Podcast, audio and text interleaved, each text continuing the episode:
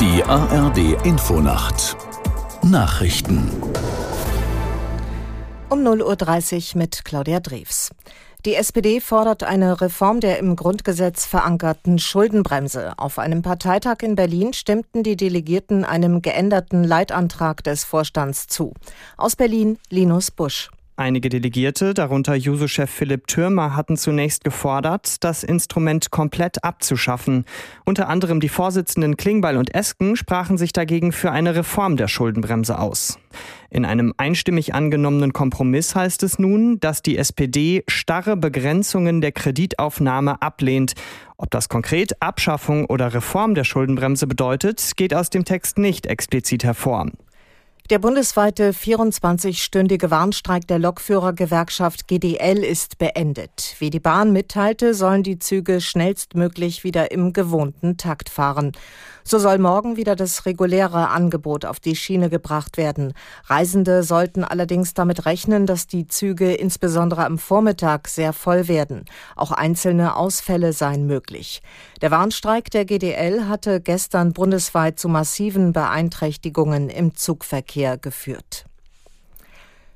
Ein französisches Jugendgericht hat fünf Schüler und eine Schülerin für ihre Verwicklung in den Mord an dem Geschichtslehrer Samuel Paty verurteilt.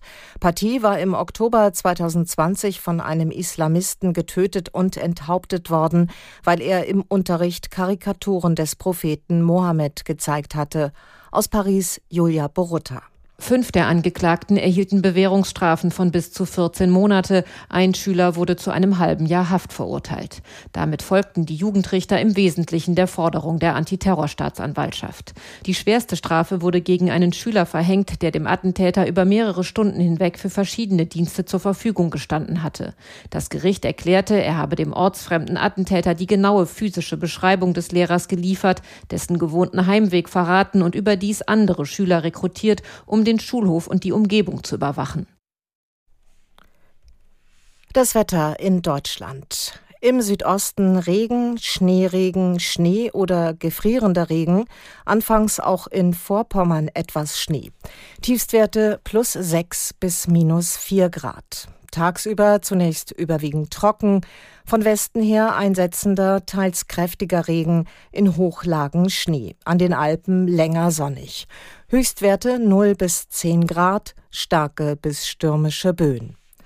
Die weiteren Aussichten. Am Sonntag Regenschauer, in Hochlagen Schnee bei 3 bis 11 Grad und am Montag gelegentlich Regen bei 4 bis 13 Grad.